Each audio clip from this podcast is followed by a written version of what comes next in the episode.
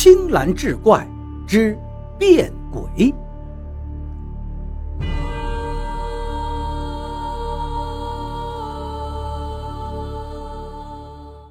上回说到，姚大两口子准备静坐一夜，擒拿窃贼。这一坐，直到了二更时分，还未见有何异常。田氏身子骨柔弱，已经有了疲倦之意。到了三更天，她实在撑不住了，便对丈夫说道：“不如我先小憩一会儿，待四更天，你再叫醒我来看盒子。如此呢，你也可以休息片刻。”姚大此时也是很有些睡意了，耳听田氏此言，心想：若是两人轮流睡一会儿，倒也不失为一个两全的办法。于是便点头同意。田氏倒下不到一刻，便酣睡起来。姚大时不时的挑挑灯芯，看看门户，一时正感无聊。不料忽听一阵狂风大起，将窗纸吹得簌簌作响。姚大心中暗暗惊道：“这前半夜天清气朗，月明星稀，一到后半夜，怎的就刮起这大风来？莫不是要变天不成？”正待起身看看。只听“砰”的一声，两扇窗户居然被吹开了。姚大猝不及防，惊了一跳，急忙起身下床，欲待将窗户关上。不想他刚刚立到窗前，忽隐约见一个身影在黑暗中由远而近，飘了过来。姚大浑身打个冷战，以为自己眼花了，急忙伸手揉揉眼睛。就这一眨眼的功夫，那身影又近了一半。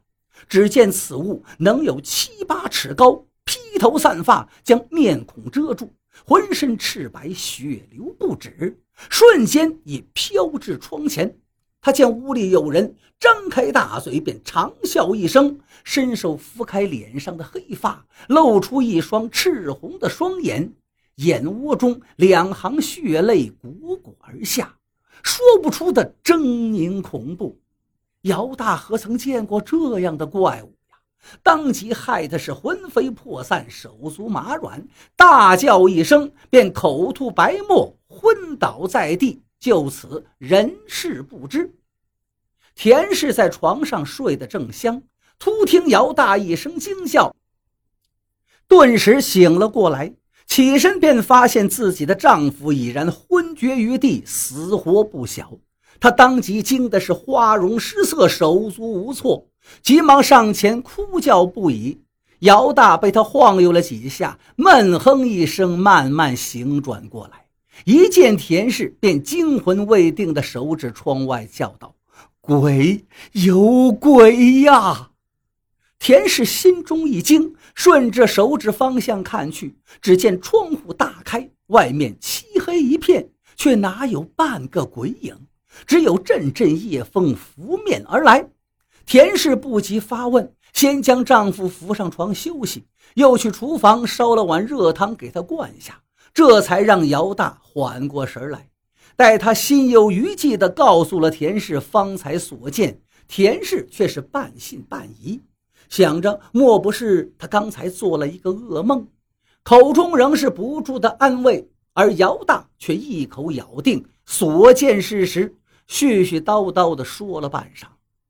猛然间，他想起了一件事，对田氏急道：“我平日听人说，有一个散仙，名作小浩星，若是他进哪家，则那家的钱财就会不断减少。”只有备上丰厚的祭礼，好言相告，才肯离去。莫非我所见鬼物，即是那小浩星不成？他越想越觉得就是这么回事于是，一跟头翻身起来，从钱盒中拿出银钱，交给田氏，吩咐他去集市上买一个猪头和香烛、纸钱等物。待田氏一回来，就开始祭拜神灵。此时天已大亮，田氏提上篮子出了门，不到一个时辰，便将所需之物买来。姚大将猪头摆在供桌上，点上香烛，烧了纸钱，口中念念有词道：“神仙爷爷呀，我家小本经营，招待不起您老人家，请您大发慈悲，到别处去住吧。小的我愿奉送猪头一个，钱财若干，千万不要怪罪小的。待得祈祷完毕，他总算是松了口气，这才打开店门继续做生意。等到了晚间，索性将钱放在自己怀中，捂着心口躺在床上，心中依然是忐忑不安，唯恐又有什么怪事，以致这一晚上都不敢合眼。直到窗外鸡鸣声起，他从怀中摸出银钱，却发现一文未少。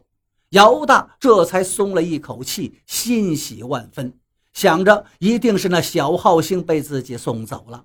等到跟妻子田氏一说，田氏也很是高兴。